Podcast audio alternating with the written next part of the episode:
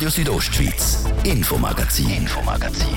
Nachrichten, Reaktionen und Hintergründe aus der Südostschweiz.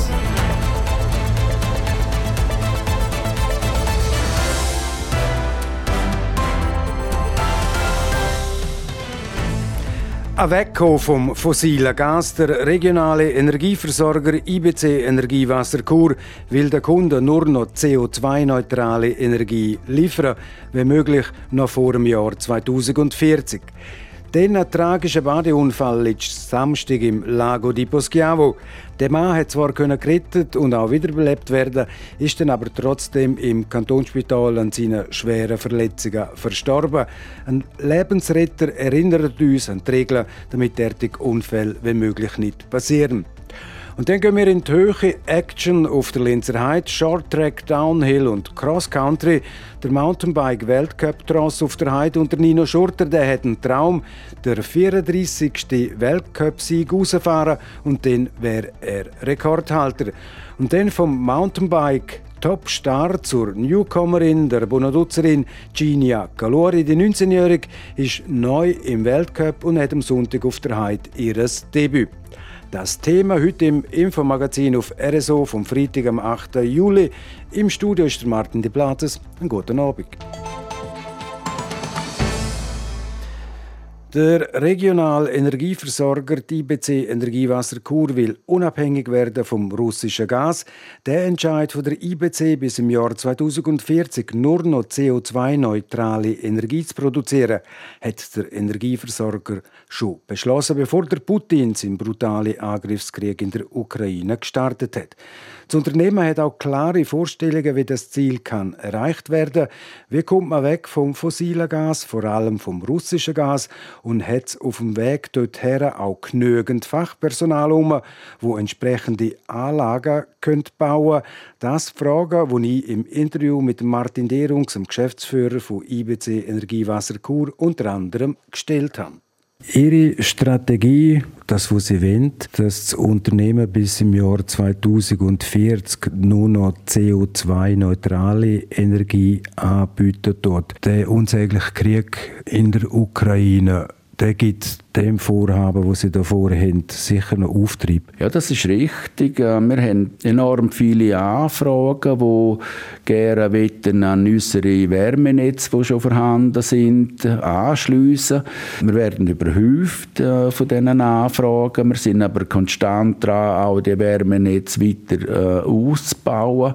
Mit dieser Strategie, mit dem Masterplan, der eigentlich vorhanden ist, könnten wir Kunden von der IBC bis 2040 CO2-neutral äh, versorgen. Das hat aber auch einen äh, finanziellen Aspekt. Also das ist mit einigem finanziellen Aufwand für die Investitionen ist das verbunden und da braucht wir dann auch noch die Unterstützung von der Stadt und eventuell auch von der Bevölkerung, dass wir in unserem Weg unterstützt werden und dass die Stadt und die Bevölkerung sagen, jawohl, wir wollen das, dass das in die Richtung geht. Und ein Projekt jetzt auf dem Weg zu CO2-neutraler Energie ist ein Projekt, das ihr habt bei der Kläranlage zu Chur ein Biogaswerk Irrtum vorbehalten. Ja, das ist richtig. Wir haben ein Projekt, eine Biogasanlage im Areal Bettlerküche, das ist gerade neben der ARA. Äh, da wollen wir eine Trockenvergärungsanlage realisieren, auch mit einem Partner, der spezialisiert ist äh, auf so Trockenvergärungsanlage da sind wir auch mit der Stadt äh, im Kontakt und haben unser Bedürfnis für das Areal angemeldet. Wir sind aber eben angewiesen, dass die Stadt uns das Areal dann auch zur Verfügung stellt und dann wäre die Idee, dass man dort eine Biogasanlage kann äh, realisieren kann, die irgendwo im Rahmen von 5 bis 9 Gigawattstunden Biogas kann produziert werden. Das wäre immerhin ein ein, äh, ein Fünftel von dem Biogas, wo wir dann im 2040 noch brauchen täten in Chur. Und da müssen noch andere Projekte aufgezogen werden und nachher schlussendlich dann auch realisiert werden, um eben den die CO2-neutrale Energie können anbieten Was ist da noch sonst in der Pipeline? Grundsätzlich haben wir unsere Wärme- und Kältenetze, die in die Richtung laufen. Dann äh, ist natürlich auch das Thema, dass man äh, den, Strom äh, nur noch erneuerbar erzeugen kann. Da ist man auch unterwegs. Wasserkraftmäßig ist auf dem Gebiet von Chur wahrscheinlich nicht mehr viel möglich. Also Wasserkraft haben wir ja das Kraftwerk Chur Sand, wo wir etwa ein Viertel vom Stromverbrauch von der Stadt Chur äh, produzieren. Äh, wir hätten noch ein Projekt im, im Schamfik, Wasserkraft Schamfik. Das wäre dann ungefähr 110 äh, äh, Gigawattstunden, die man dort könnte realisieren. Das ist ein Projekt zusammen mit der AXPO, mit der, mit der Rosenenergie. Dort sind wir aber blockiert, weil wir haben äh, Aue in Lüen und äh, man darf äh, kein Kraftwerk bauen, kein Wasserkraftwerk bauen bei bestehenden Auen von nationaler Bedeutung. Sie könnten zwar ein Atomkraftwerk dort herstellen, aber ein Wasserkraftwerk dürfen sie nicht. Martin Derung, was man jetzt immer wieder gehört, ist also auch von den, von den Handwerkern, von den Sanitärbetrieben, Heizungsbetrieben, dass die Anfrage nach zum Beispiel Wärmepumpen, Heizungen extrem hoch ist. Ist das jetzt, weil die Leute Angst haben, dass sie im Winter allenfalls müssten frieren oder weil sie auch einfach grün denken? Ja, ich denke, da, vor allem ist das, weil es äh, umstellen wollen von fossiler Energie auf äh, umweltfreundliche Energie. Das ist auch richtig, so das unterstützen wir auch sehr stark. Ich denke, man muss äh, nicht Bedenken haben oder respektive Angst haben, dass wir im, Stro dass wir im äh, Winter keinen Strom haben. Es wird vielleicht eben eine Mangellage geben. Wärmepumpen sind natürlich eine gute äh, Geschichte. Erstens natürlich äh, erneuerbar. Äh, sie brauchen aber auch noch äh, ein Fünftel bis ein Viertel äh, Strom von der gesamten Energie, wo sie dann als Wärme und Warmwasser können fördern Kommen wir dann spontan Stichwort Fachkräftemangel in den Sinn. Gerade Ihr Betrieb ist extrem auf Spezialisten, Fachkräfte angewiesen, aber auch Sanitärfirmen, Heizungsfirmen, Klimafirmen etc. etc. Die brauchen Fachleute, um das überhaupt auch können realisieren, all die neuen Anlagen. Jetzt immer weniger äh, Junge, wenn Handwerksberuf erlernen, könnte das die Strategie CO2-neutrale Energie bremsen? Ja, das könnte tatsächlich so sein. Also Fachkräftemangel, da habe ich eigentlich äh, noch viel größere Bedenken weder, weder Energieknappheit im Moment. Wir laufen in der ganzen Schweiz auf einen Fachkräftemangel zu. Wir spüren es rundum, nicht nur in Graubünden, und in allen Bereichen. Und frage mich auch immer, warum ist das so? Wir haben jetzt äh, seit mehreren Jahren angefangen, pro Lehrjahr zwei Lehrlinge auszubilden.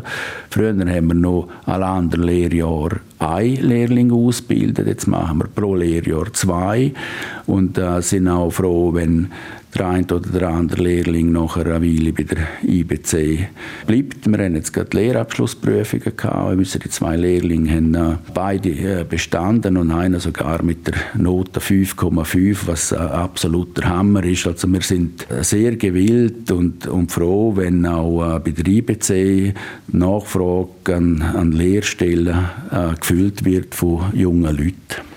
Da muss also bei den Jungen und auch bei den Eltern von diesen Jungen schon etwas passieren.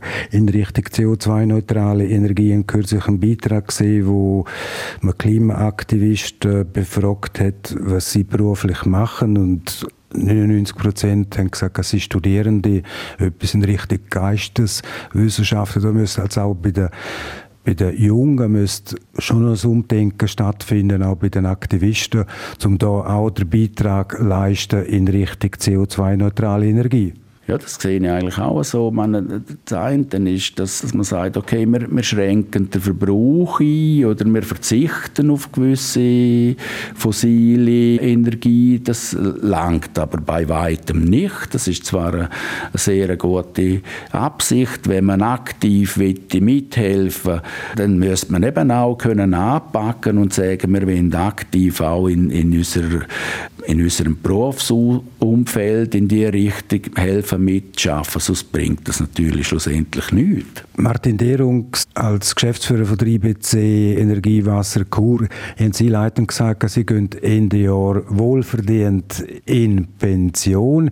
Jetzt gerade aufgrund von der heiklen Situation, wo wir jetzt drinstecken mit eben Strommangellage, Gasmangellage, kann Ihr Unternehmen auf Ihr breit abgestütztes Know-how verzichten, auch ab dem 1. Januar? Ja, ich hoffe. Wir haben die Nachfolge eigentlich sehr gut können regeln. Das Know-how ist da bei den Leuten im Unternehmen und nicht nur bei mir. Auf der anderen Seite hat man Interesse, dass zwei, drei Verwaltungsräte Sitz weiterhin äh, Weile lang von mir äh, besetzt werden sollen. Also ich kann äh, das Know-how gerne auch noch ein bisschen weiter zur Verfügung stellen und das mache ich auch sehr gerne. Also Martin Derungs bleibt weiterhin unter Strom? Ich würde mal sagen, weiterhin unter Energie. Ein Mann vom Fach par excellence, der Martin Derungs, der Geschäftsführer vom Energieversorger IBC Energie Wasser Kur.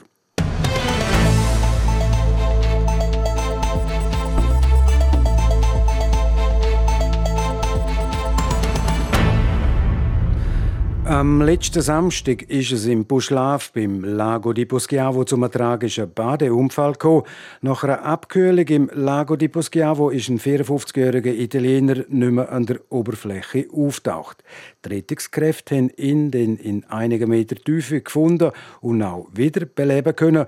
Nur wenige Tage später ist der Mann aber an seinen schweren Verletzungen im Kantonsspital in Chur verstorben. Derartige Unfälle gibt es leider immer wieder. Wenn die Leute sich aber an die korrekten Verhaltensregeln würden halten, dann könnten derartige tödliche Unfälle vielfach vermieden werden. Jasmin Schneider berichtet. Bei 30 Grad ein Sprung ins kalte Wasser, ohne sich vorher nass zu machen, langt und schon kann es zum Badeunfall kommen. Und das passiert nicht gerade selten. Laut der Beratungsstelle für Unfallverhütung BFU kommt es pro Jahr zu knapp 12.000 Badeunfällen. 31 Menschen verlieren dabei im Schnitt ihr Leben. Mit dem richtigen Verhalten wäre der Großteil von diesen Unfällen aber vermeidbar, erklärt Martin Hepberger, der Präsident der Schweizerischen Lebensrettungsgesellschaft Sektion Chur. Es ist ganz wichtig, dass man langsam ins Wasser steigt, sich äh, sehr gut annetzt, bis in den Halsbereich, Kopfbereich rauf und nicht eben nur vielleicht bis zum Bauch und dann einen Sprung rein oder sogar von außen her einen Sprung rein macht. Dazu kommt, dass man nie in unübersichtliche Gewässer baden soll. Und man soll nie allein ins Wasser gehen. So kann man sich nämlich gegenseitig helfen, wenn die eine Person mal nicht mehr mag oder einen Krampf kriegt. Vor allem dann, wenn man in Gewässer schwimmt, wo keine Badeaufsicht in der Nähe ist, wie zum Beispiel in einem Bergsee. Ein weiterer Punkt, was es zu beachten gibt, ist das Essen. Also im Grundsatz ist es so, man soll nicht mit leerem Magen, aber man soll auch nicht mit vollem Magen. Wenn man einen leeren Magen hat, hat man keine Energie. Und äh, genauso ist es mit vollem Magen, da fehlt auch die Energie in den Muskeln. Also ich sage, ein bisschen vor etwas essen ist ideal, wie vor jedem Sport. Wovon man die Finger aber auch auf alle Fälle lassen sollte, sind Alkohol und Drogen. Beides führt laut Martin Hepberger dazu, dass man Situationen völlig falsch einschätzt. Und zusätzliche Vorsicht gilt auch dann, wenn Kinder in der Nähe sind. Ein Kind soll immer in Griff neu bei einem sein, weil ein Kind verdrängt lautlos, das kämpft bis zum Schluss und das ruft nicht um Hilfe. Wenn es denn trotz vielen Vorsichtsmaßnahmen gleich zu einem Badeunfall kommt, sagt das richtige Verhalten das A und O. Also das Wichtigste ist immer, so schnell wie möglich alarmieren, dass professionelle Hilfe vor Ort kommt und dann gemäß seiner eigenen Ausbildung, seinem eigenen Können reagieren. Also jemand, der schlecht schwimmt, der keine Rettungsausbildung hat, hat seine Schuldigkeit grundsätzlich mit dem Alarmieren tun. Einer, der ausgebildet ist, ist ganz klar, der probiert zu helfen. Und wenn man selber merkt, man mag nicht mehr, dann sollte man sofort um Hilfe rufen, probieren in Rückenlage langsam Richtung Ufer zu schwimmen und in jedem Fall immer ruhig bleiben und nicht in Panik ausbrechen. Jasmin Schneider hat berichtet. Das ist das Infomagazin auf Radio Südostschweiz. Es ist halb sechs im zweiten Teil vom Infomagazin Mountainbike-Spektakel auf der Lenzer Heide, Shorttrack, Downhill und Cross Country. Jetzt zuerst Wetter und Verkehr, zuerst aber noch die Werbung. Super Weekend bei Lidl. Der Freitag und Samstag gibt's Black Angus Rindsfilet pro 100 Gramm für 4 Franken 49. Frische Rüebli 41% günstiger. Oder Grana Padano TOP für 1 Franken 11. Lidl lohnt sich. Spürnase aufpassen. Den Sommer ladet der Club Ferrovia, der Kinderkondukteur von Rätischer Bahn, kleine und grosse Detektive auf eine Schnitzeljagd quer durch ganz Graubünden ein. Auf den Decker warten knifflige Rätsel, spannende Spiele und viele tolle Preise. Infos unter klar-ferrovia.ch unser Open Air Riewald ist zurück. Der Bündnerabend am Freitag mit den Hauptacts Stempf und Ruta Contrabando. Am Samstag rockt im Riewald mit der Justina Lee Brown, Schwellheim, Wild DC und vielen mehr. Open Air Riewald vom 8. bis 10. Juli präsentiert von Raiffeisen und Radio Südostschweiz. Openair-rheinwald.ch Wir haben halb sechs, ihr hört Radio Südostschweiz. Das Wetter. Präsentiert von Tanzschule Home of Dance. Die Tanzschule in Kur für alle Partens. Von Disco Fox über Salsa bis zu Hochzeitstanz und Bachata. www.homeofdance.ch es gibt einen Abend mit viel Sonne und es hat nur wenige Quellwolken am Himmel. Die Nacht die wird dann sehr klar und morgen ist es nochmal sonnig und warm. Temperaturen in Chur bis maximal 26 Grad, in Arosa sind es 18 und in Davos sind es um die 19 Grad. Und am Sonntag gibt es einen Mix aus Sonne und Wolken. Es kann möglicherweise auch lokal regnen kommen. Vor allem gegen Süden hat es dann mehr Sonne und in den Südtälern wird es am Sonntag dann föhnig. Verkehr. Auf der A13 Chur Richtung San Bernardino ist es noch immer am Stocken, ab der Höhe von Ems bis etwa Bonaduz. Falls ihr unterwegs sind, weiterhin ganz eine gute Fahrt und kommt sicher an eurem Ziel an. Verkehr. Und wir machen weiter mit Themen aus der Redaktion mit dem Martin De Platzes. Das ist der zweite Teil von unserem Infomagazin. Radio Südostschweiz, Infomagazin, Infomagazin. Nachrichten, Reaktionen und Hintergründe aus der Südostschweiz.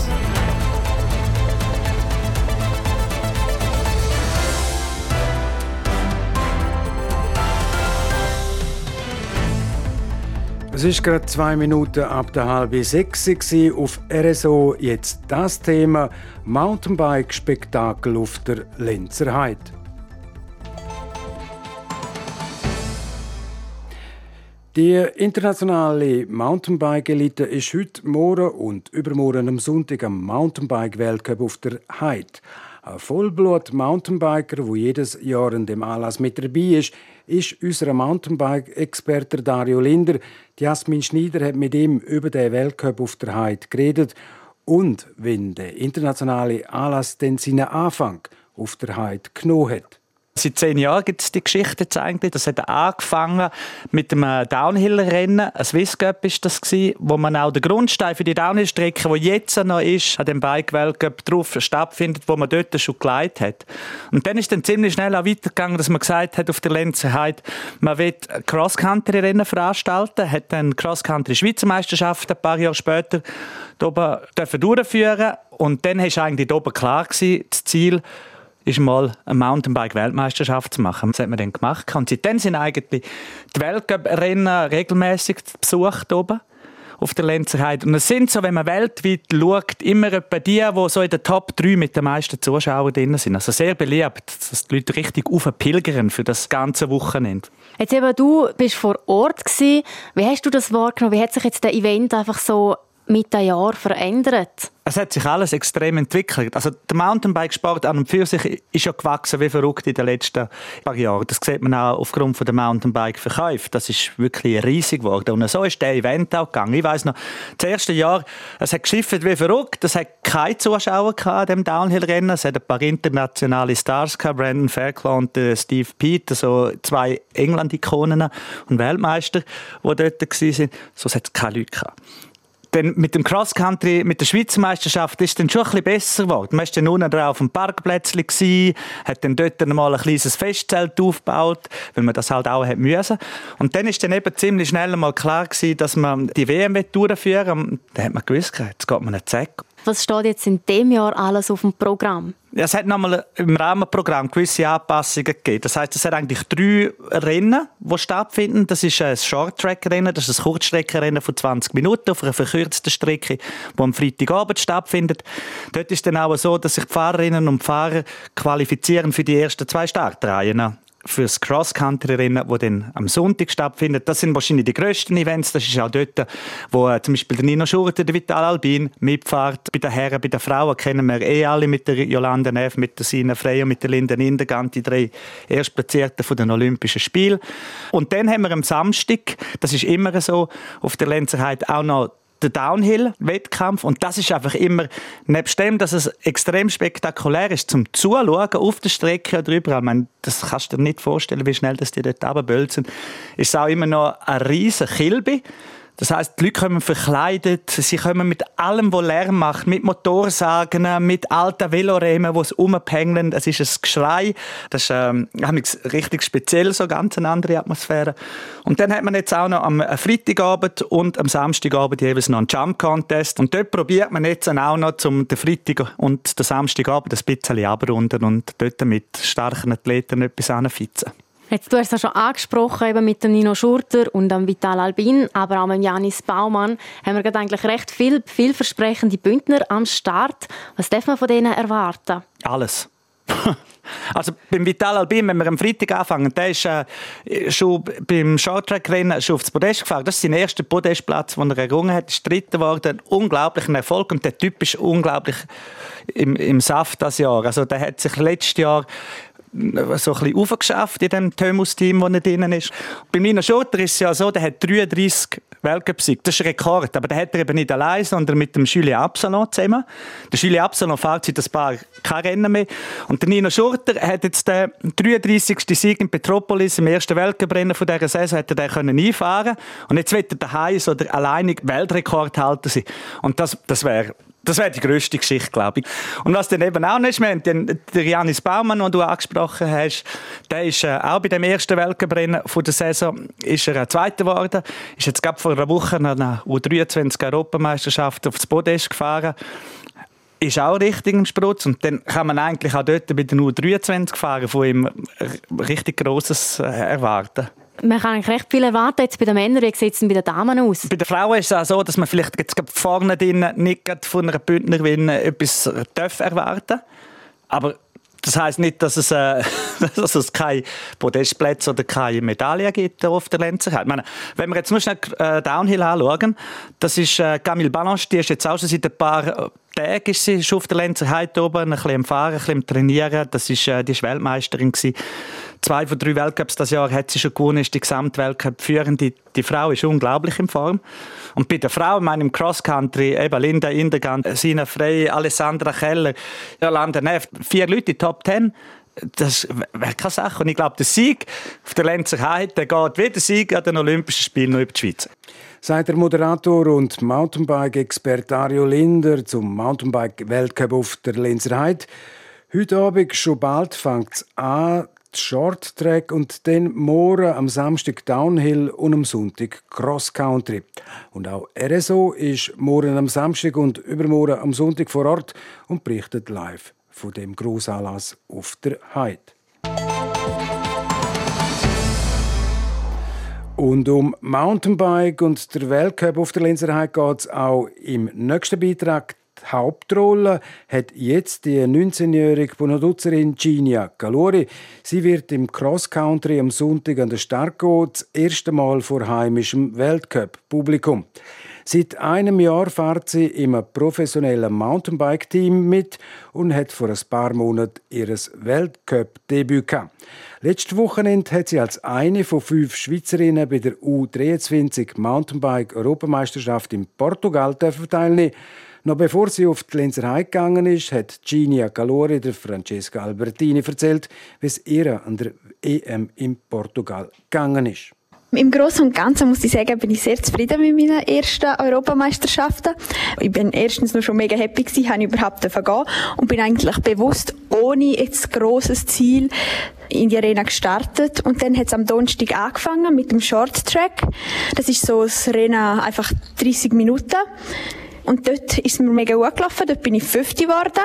Und dann am Sonntag, am normalen Cross-Country-Rennen, bin ich 17 geworden. Und ich bin eigentlich mit beidem sehr zufrieden wenn man sich das so vorstellen kann, im Gesamten haben ja fünf Mädchen aus der ganzen Schweiz dürfen an die Europameisterschaft gehen in der U23.